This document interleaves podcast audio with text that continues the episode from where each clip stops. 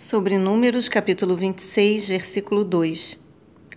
Fazei o recenseamento de toda a comunidade dos filhos de Israel, de acordo com as suas casas patriarcais, todos aqueles que têm de 20 anos para cima, aptos para servir no exército de Israel.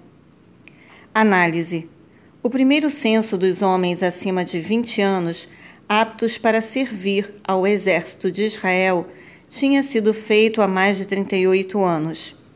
Apesar da morte de toda uma geração de israelitas por causa da malignidade e da incredulidade de seus corações, só a recente praga havia exterminado 24 mil pessoas. Deus manteve suas promessas de bênçãos e proteção sobre o seu povo e os multiplicou no deserto, de tal maneira que este segundo censo constatará quase o mesmo número de pessoas na população.